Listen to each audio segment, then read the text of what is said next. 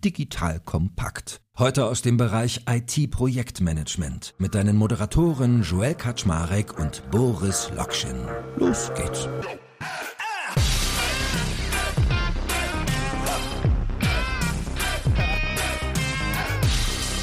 Hallo Leute, mein Name ist Joel Kaczmarek. Ich bin der Geschäftsführer von Digital Kompakt und wie immer lade ich dich zu einer super spannenden Mischung aus High-Level-Networking und lebenslangen Lernen ein. Und heute, du kennst das, bei dem großartigen Thema, das ich mit dem lieben Boris Lokschin bespiele, nimmst du besonders viel mit, wenn du in der KMU-Welt zu Hause bist, aber auch Startups lernen hier richtig viel. Denn heute ganz besonders, wir haben ja in der Folge 15 schon mal Hiring the Best als Thema gehabt. Wir haben darüber gesprochen, wie man denn das beste Personal für sich gewinnt und worauf es dabei ankommt. Ich erinnere mich noch gut daran, dass wir über Popcorn-Maschinen für IT-Entwickler und so gesprochen haben. Und das wollen wir nochmal mit einem kleinen Refresh vertiefen weil Corona hat ja einige neue Perspektiven aufgetan und der liebe Boris hat ganz viele Learnings dazu. Das heißt, heute werden wir sprechen über Global Recruiting. Es gibt ein Update, was waren so Learnings über Corona hinweg, aber auch ganz allgemein, weil Boris hat ja viele spannende Sachen auch mit seiner Company Spriker durch in den letzten Wochen, Monaten und Jahren. Und dann werden wir natürlich darüber sprechen, warum sollte man das tun und wie sollte man das tun. Boris, schön, dass du da bist. Herzlich willkommen. Wilder Ritt, wie gesagt. Wir haben ja auch schon über Flow geredet, euer Hiring-Prinzip, was ihr mittlerweile oder euer Personalmanagement-System, was ihr rund um das Thema auch also von zu Hause aus arbeiten entwickelt habt. Und äh, ja, ich bin gespannt. Erstmal moin, schön, dass du da bist. Guten Morgen, hallo. Dad. Erzähl mal, wie beschäftigt dich denn das? Vielleicht fangen wir mal mit den Updates an. So ganz plain vanilla mal reingedreift. Global Recruiting, was waren so Learnings, die du vielleicht in letzter Zeit nochmal spezifisch hattest?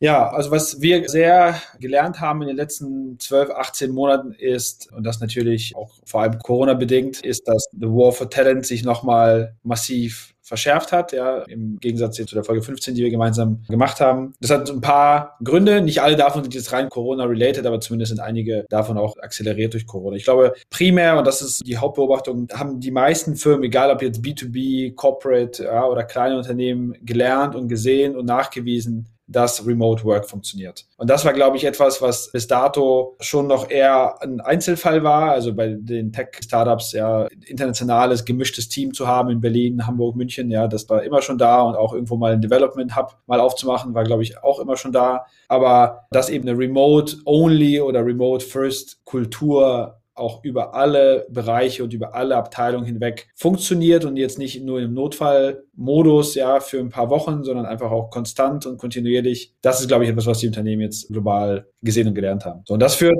natürlich dann zu ein paar Dingen. Allen voran dazu, dass eben die Availability von Talent einfach jetzt immer in einem globalen Kontext zu sehen ist, ja, und gesehen werden kann, ja. Und damit meine ich, ich habe als Unternehmen natürlich jetzt die Chance äh, zu sagen, gut, wenn ich sowieso gelernt habe und die Tools habe und die Prozesse habe, um eben meine Marketingabteilung aus Leuten zusammenzustellen, ja, die alle Englisch sprechen und die eigentlich irgendwie verteilt von zu Hause aus oder vom Starbucks aus oder vom Strandhaus aus oder wo auch immer aus arbeiten, dann ist es auch egal, ob diese zehn Leute verteilt sind rund um Berlin, Potsdam, ja, oder ob das irgendwie zwei Leute sind, die in Budapest arbeiten arbeiten, zwei in Berlin, einer in Manchester in UK und irgendwie einer in Stockholm. Und das macht natürlich den Recruiting-Funnel erstmal größer, breiter und gibt mir die Möglichkeit, einfach AAA-Talent überall auf der Welt zu rekrutieren. Bedeutet aber auch, und das ist sozusagen die Kehrseite, dass wenn vorher insbesondere im Tech-Umfeld Near- oder Offshore-Modelle noch eher die Ausnahme waren, ja, und sich da nicht jeder herangetraut hat und viele irgendwie Issues hatten und klappt das mit der Sprache und klappt das mit der Kultur und welche Tasks kann ich denn rausgeben, ohne dass ich meinen normalen Flow kaputt mache, ja, dann merkt man jetzt, dass das quasi für die meisten Firmen das Default-Modell ist. Und das bedeutet auch, dass eben der Aufbau eines Development oder Marketing Marketing oder Sales oder whatever Hubs oder auch verteilt einzelner Leute in der Region deutlich schwerer ist als noch vor 10 oder 12 Monaten. Ist eigentlich analog auch der Overhead größer geworden für dich, was Personalmanagement angeht? Weil wenn man über Landesgrenzen hinweg agiert, muss die unterschiedlichen arbeitsrechtlichen Gesetzgebungen betrachten, muss über Steuerthematiken sich Gedanken machen, muss Benefits anders einordnen, muss über Reisen reden mit den Leuten. Ist es sozusagen komplexer geworden, das zu managen? Absolut. Also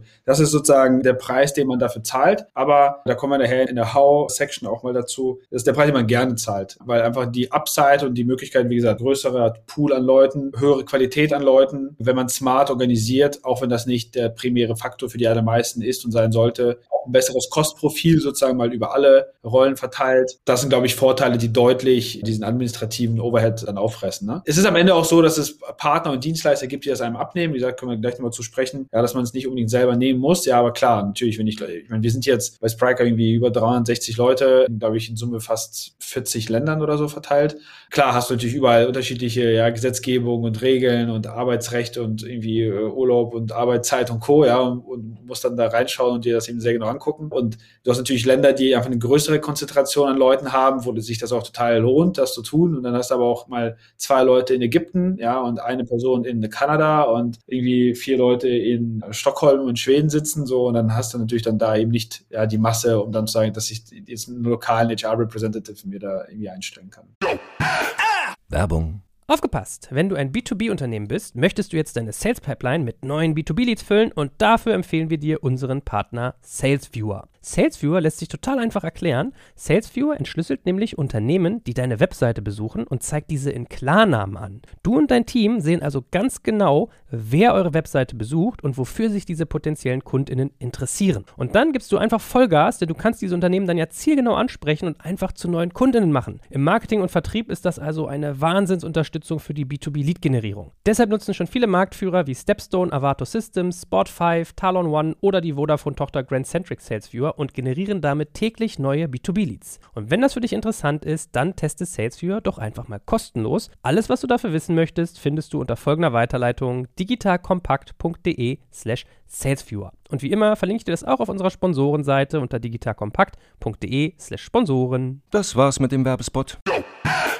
Ja, ich habe auch gerade gedacht, es ist, glaube ich, gar nicht so einfach für einen HR-Manager, wenn er dann vielleicht in drei, vier Sprachen auf einmal rekrutieren muss oder kulturelle Hintergründe bei Leuten berücksichtigen, oder? Also stelle ich mir gar nicht so trivial vor. Ist es auch nicht, ja. Also wie gesagt, dafür gibt es Partner, die das einem auch abnehmen, ja. Also zumindest bevor man in den jeweiligen Ländern, Regionen einen gewissen Scale erreicht, macht es auch keinen Sinn, sich da selber irgendwie mit zu beschäftigen. Das ist einfach unnötig teuer. Da gibt es Partner und das ist auch eine wachsende Industrie. Also das wird nach vorne raus immer leichter werden, weil das natürlich jetzt am Ende das Default-Modell für die Unternehmen sein wird. Das heißt, es gibt viele Partner, die zum Beispiel so ein EOA-Service, also EOR, so Employer of Record oder POA-Unternehmen, ja, die quasi einem in der Region den entsprechenden Rahmenmantel geben, ja, Payroll-Services, die anbieten, ja, den Mitarbeiter sozusagen sauber, rechtlich sauber employen, ja, die Auszahlung der Gehälter vornehmen, die Benefits, wenn du ein Benefits-Programm hast, irgendwie managen, kannst du bei den Employer of Records machen, dafür zahlst du halt irgendeine Administrationsfee und dann die PEOs, die Professional Employer Organizations, das ist dann quasi nochmal schlanker. Und da gibt es jetzt mittlerweile ganz viele kleine, große, die auf viele Länder spezialisiert sind. Da kannst du dir sozusagen einen Partner suchen, der diese Art von globaler Expansion, zumindest an den Nicht-Key-Standorten, wo man selber eine Legal Entity hat und eben den Legal- und HR-Parat vorhalten muss, auch einem abnehmen. Ich meine, ist jetzt ein Detail, wo wir kurz abtauchen, aber vielleicht erlauben wir uns das mal eine Sekunde, bevor wir über das Why sprechen. Was du gerade beschrieben hast mit diesen Employers of Record. Also ich weiß, wir hatten auch mal People Flow bei uns im Remote Work Podcast und habe mich mit dem hinterher ein bisschen unterhalten. Der ist ja quasi wirklich so der Case, dass der hingeht und sagt, du gibst mir quasi die Vorgabe und ich kümmere mich ums ganze Vertragswerk und das ganze Management von den Mitarbeitern in anderen Märkten für dich. Ist es was, was jetzt so richtig hochpoppt? Also ist das irgendwie ein großes Business und ist es attraktiv für ein Unternehmen wie deins, auf solche Dienste zurückzugreifen?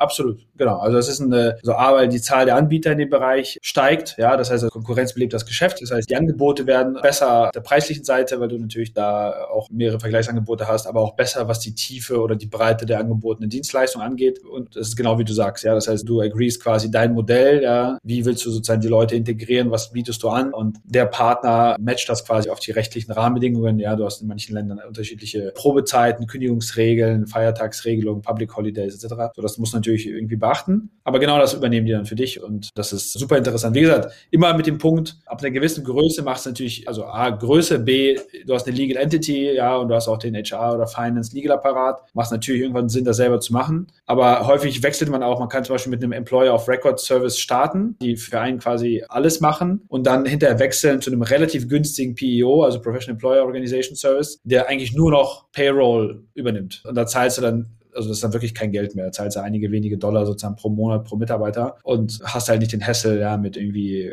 Legal Entities. Mega relevant, ja. Fangen wir mal an, womit man eigentlich, also eigentlich hätte man damit anfangen sollen, man soll ja mal start with why, aber haben wir ja auch schon in der Vergangenheit viel zu gesagt, aber lass uns das nochmal zuspitzen. Warum sollte man eigentlich diesen Global Recruiting-Gedanken verfolgen als Unternehmen? Ja, also ich glaube, am Ende des Tages gibt es verschiedene Treiber. Ne? So, und ein Treiber kann eben sein für ein Unternehmen, dass man einfach die Verfügbarkeit der Leute nicht hat in seinem Heimmarkt, in der Geschwindigkeit oder in der Zeit, in dem man so zwei Variablen Rolle. Ne? Also ich habe viele Gespräche mit Kundenpaten, die dann anfragen und sagen, ja, wie baue ich mir denn 20 Leute am besten auf? Sage ich auch immer, 20 Leute in welchem Zeitraum? Ne? Möchtest du 20 Leute in sechs Wochen aufbauen oder in acht Wochen? Komplett andere Challenge, ja? Oder sagst du, ich möchte 20 Leute in den nächsten zwei Jahren aufbauen? Also Verfügbarkeit von Leuten, sozusagen Verfügbarkeit quantitativ und auch Verfügbarkeiten qualitativ. Ne? Also habe ich die, die Exzellenz, ja, die ich brauche in meinem Markt. Zweiter Punkt ist, ich habe jetzt, das klingt jetzt vielleicht ein bisschen einfach, ja, aber because we can. Wir haben jetzt diese Möglichkeit, uns dann deutlich mehr Leute anzuschauen pro Rolle und müssen eben nicht mehr den harten Filter, und das ist ein harter Filter, ja, die Person muss irgendwie an einem der Standorte leben oder muss dahin umziehen. Das heißt, wenn du diesen Filter bereit bist, als Unternehmen fallen zu lassen, hast du natürlich automatisch mehr Möglichkeiten. Und wie gesagt, in den allermeisten Rollen oder für die allermeisten Rollen geht das sehr, sehr gut und man kann das machen. Der andere Punkt kann natürlich Preis sein, ja, äh, wie gesagt, sollte eigentlich im Digitalumfeld nicht der entscheidendste Punkt sein, aber kann ein Punkt oder zumindest ein positiver Nebeneffekt sein, dass man sozusagen sein Preisprofil, Gehaltsprofil optimieren will, was ja auch sinnvoll ist, auch in beide Richtungen. A, weil wenn ich nicht mehr Leute an die zentralen Standorte nach Berlin, London, New York ziehen lassen muss oder nur dort rekrutiere, sondern sagen kann, ich kann jetzt, also wir expandieren jetzt in die USA, unser Headquarter ist jetzt in Manhattan in New York, aber wenn ich amerikaweit suchen kann und Leute in Kentucky, in Ohio, in Chicago, Texas, Kalifornien und Co. suchen kann, ja, dann gibt mir das natürlich nochmal einen ganz anderen, auch preislichen Leverage. Plus, du siehst auch den Opposite-Effekt, dass jetzt viele auch wegziehen wollen. Da hatten wir gerade kurz ja schon drüber gesprochen. Ja, das heißt, du hast Leute auch in den bestehenden Strukturen, die sagen, ja, bisher bin ich halt sehr viel gependelt für meinen Job. Ja, ich, ich habe jetzt gestern einen Call mit jemandem, der äh, außerhalb von San Francisco wohnt. Keine große Überraschung, dass San Francisco einfach unbezahlbar ist, was Wohnraum angeht. Und er sagt, ey, ich bin bisher halt sehr, sehr viel commuted, ja, und habe irgendwie jeden Tag fast 90 Minuten hin, 90 Minuten Zurückweg gehabt für mich mega attraktiv, wenn das für euch eine Option ist, dass ich quasi remote arbeiten kann. Ja, das heißt, du, du kriegst Top-Talent, welches du vielleicht so nicht bekommen hast, bist also damit kompetitiver, im Zweifel auch gegenüber deutlich größeren oder vielleicht finanzstärkere Unternehmen, weil die Menschen, die jetzt gelernt haben, dass Quality of Life doch was wert ist oder viel mehr wert ist, als eben vorher gedacht. Und ein anderer Grund kann einfach sein, Expansion generell. Ne? Also für ein Unternehmen wie also Startups, Scale-Ups oder auch Corporates, die ihre Digitaleinheiten ausbauen. Wir sehen es an unserem eigenen Beispiel momentan. Wenn ich sowieso global expandieren muss, ja, und das sowieso Teil der Story, Teil der Equity Story, Teil der Produktidee ist, die ich in den Markt trage, dann ist das doch viel einfacher. Ja, also nicht so dieses Expansion Playbook wie noch vor fünf Jahren oder vor vier Jahren. Ich mache jetzt erstmal hier was und dann gehe ich in den nächsten Markt, dann zieht das ganze Management-Team mal um in das neue Land, dann baue ich da wieder so Nukleus auf. Auch hier wieder eigenes Beispiel, USA, ja, war vorher ganz klar für uns, dass ein Großteil des Management-Teams für sehr lange Zeit wird da hingehen müssen. Das war jetzt Corona-bedingt nicht möglich. Ja, wir haben jetzt trotzdem weit über 30 Leute in den letzten paar Monaten aufgebaut und werden auch auf über 100 wachsen. Wahrscheinlich bevor wir physisch das erste Mal wirklich in die USA einreisen werden dürfen. Klar werden wir da, da hingehen und klar macht es auch Sinn, aus vielen anderen Gründen Zeit mit dem Team zu verbringen und Social und Co. Aber das macht natürlich so globale Expansion generell einfacher, wenn du von vornherein schon Tools, Sprachen, Methodik, Footprint eigentlich schon gecovert hast. Dann nochmal in die, weiß ich nicht, in den MENA-Raum zu gehen und dort Business zu machen, ist jetzt viel einfacher, weil du hast da schon fünf Leute sitzen. Es ist nicht mehr so dieses, naja, wir müssen jetzt eine Entity aufbauen und uns an den Markt rantrauen. Also das können so Faktoren sein, Expansion, Talent Availability, Quantity, Quality, Price, genereller Bottleneck oder eben Kombination daraus. Hast du eigentlich, weil du ja auch über Kosteneinsparungen gerade geredet hast, hast du so eine Art Arbitrage-Effekte? Also es ist im Prinzip das Talent insgesamt günstiger, weil du halt global sourcest, weil ein Top-Level-Entwickler, der vielleicht in Thailand sitzt, hat ja ein ganz anderes Lohnniveau womöglich als hier oder nimmt sich das nicht so viel? Hast du schon, ja. Wie gesagt, ich kann jetzt natürlich nicht für alle Unternehmen sprechen. Also bei uns gibt es diesen Effekt schon on average, ja. Klar, du hast natürlich auch globales Recruiting bedeutet nicht, dass du immer nur in Niedriglohnländern rekrutierst. Ne? Also wir haben jetzt auch Länder wie zum Beispiel USA oder Kanada, oder auch irgendwie Skandinavien, ja, die schon auch sehr, sehr teuer sind, ja, die auch teurer sind als pro Rolle. Ja, deswegen ist es immer eine Kombination aus Talent, ja, also wir haben viele, viele Leute, das kann ich jetzt wieder für uns sehr, sehr gut sagen, die hätten wir, also die Qualität der Leute hätten wir jetzt mit dem Filter, du musst an einen der Standorte gehen, nicht gehabt. So, und dann ist halt im Zweifel auch die Value for Money Rechnung eine ganz andere. Da sagst du ja, klar ist der viel teurer, aber der ist auch zehnmal krasser, ja. Und ich habe jetzt den besten oder den zweitbesten äh, Sales Manager oder Performance Marketeer oder Engineer bekommen. Den hätte ich vorher gar nicht gehabt. Das wäre gar keine Option für ihn gewesen, zu uns zu kommen. Von daher ja, man hat den Effekt schon, aber das muss nicht immer so sein. Ne? Kommt so ein bisschen darauf, wie man es verteilt. Ja? Es gibt auch Rollen, die leichter zu verteilen sind als andere. Gut, lass uns mal zum How rüber swappen. Also mal drüber sprechen, wie man sowas möglichst effizient umsetzt. Vielleicht fangen wir mal oberflächlich an. Hast du vielleicht so eine Art Best Practices, deine Top 3 oder Top 5, von denen du gelernt hast, das ist irgendwie wichtig, wenn man das gut und erfolgreich umsetzen will, global zu rekrutieren?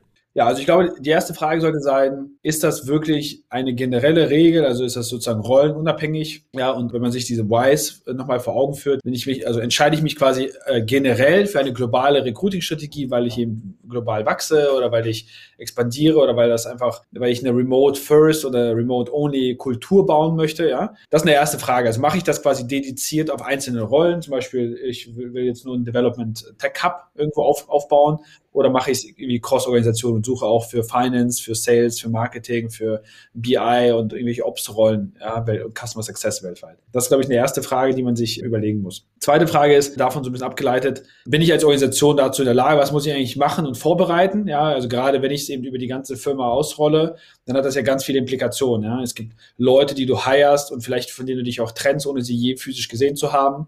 Ja, du hast natürlich eine äh, ganz andere Form auch von Bindung an das Unternehmen. Ja, du hast irgendwie, du bist nie mit den Leuten um die Häuser gezogen, du hast nie abends im Büro nochmal ein Bierchen getrunken, ja, du hast nie, was man halt auch in Zoom ja nicht so gut macht, ja, super viel Social privat mit den Leuten gequatscht, ja, das heißt, ja, du hast irgendwie ein Attrition Risk, was du auch hast. Die Leute sind auch deutlich weniger, fühlen sich deutlich weniger gebunden. Im Zweifel, wenn, wenn es dir nicht gelingt, die Unternehmenskultur so zu bauen, dass sie das eben trotzdem enabled. Das sind Dinge, die du dir vorher sehr, sehr genau überlegen musst. Und dann ist die Frage, wie gehst du halt an? Ich habe es vorhin schon gesagt. Ein guter Weg kann sein, eben sich zu überlegen, was sind meine Kernstandorte, wo baue ich Legal Entities auf, wo kann und will ich irgendwie mit Legal HR parat von vornherein präsent sein und für welche anderen Märkte muss ich mir Partner suchen. Und da die benannten EOAs oder sozusagen die PEOs, da gibt gibt es viele Unternehmen mittlerweile, die man sich raussuchen kann mit unterschiedlicher Coverage, mit, wie gesagt, mittlerweile auch attraktiven Konditionen, die einem diesen Zugang zu einem neuen Markt, selbst zu vielleicht für viele Unternehmen erstmal so nicht naheliegenden Märkten, ja, irgendwas im Balkan oder in den arabischen Ländern oder irgendwie in Asien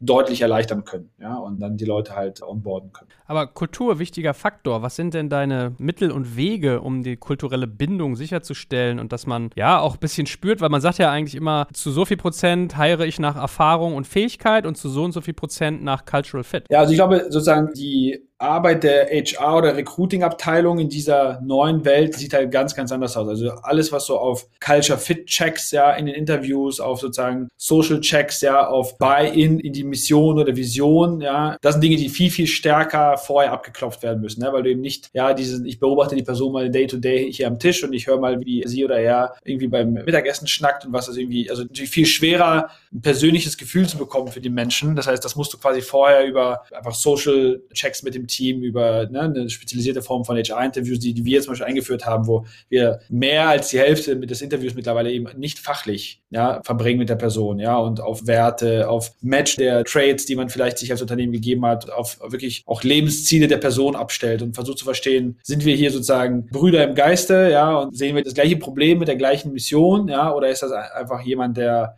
für den es yet another Job ist. Ne? So, und Post-Recruiting geht's halt los. Was ist sozusagen die Onboarding-Experience? Wie kannst du die Leute schnell ranholen? Ja, was hast du irgendwie an Merchandising? Was hast du irgendwie an Onboarding-Sessions? Ja, wie kannst du sie schnell anderen Peers auch überall auf der Welt zugänglich machen. Ja, wie kriegst du hin, dass Joel sich halt schnell zu Hause fühlt? Ja, dass er sich nicht als ich sitze jetzt hier in meinem kleinen Haus irgendwo in äh, außerhalb von Chicago, ja, und bin jetzt so eine One-Man-Show, sondern ich bin Teil der der Company. Wie sehen die ein zwei Wochen bevor die Person startet vielleicht schon aus? Ja, wie kannst du die Person auch überraschen? Ja, indem du sozusagen schon zwei Wochen vorher Dinge verschickst, ja, eine Personal Note rausgibst, ja, irgendwie das Management-Team denjenigen persönlich begrüßt, ja, und sagt, hey Joel, wir wissen, du startest bald, wir freuen uns auf dich, mega geil, darum ist das wichtig, was du machst, ja. Ganz viele Dinge, die man machen kann, ja, um die Person einfach ranzuholen. Und dann, klar, lebt es natürlich auch davon, was das Team sich selbst auch gibt, an Cadences, an, ja, sozusagen Austausch, Lunches. Wir sind immer noch sehr große Partyfreunde. Hoffentlich, ja, ab diesem Sommer, äh, letztes Jahr ist ja irgendwie Weihnachts- und Sommerfeier ausgefallen. Also, glaube schon auch fest daran, die Leute auch hin und wieder auch physisch zusammenbringen zu müssen. Muss jedes Unternehmen für sich selber sehen. Aber ich glaube, diese kulturelle Herausforderung, und du musst natürlich beachten, das ist vielleicht der andere Punkt, dass du eben auch automatisch deutlich mehr Diversität hast im Team, ja. Das heißt also, du hast eben all diese kulturellen Besonderheiten von den asiatischen, nahöstlichen Kulturen, skandinavischen Kulturen, ja, oder auch einfach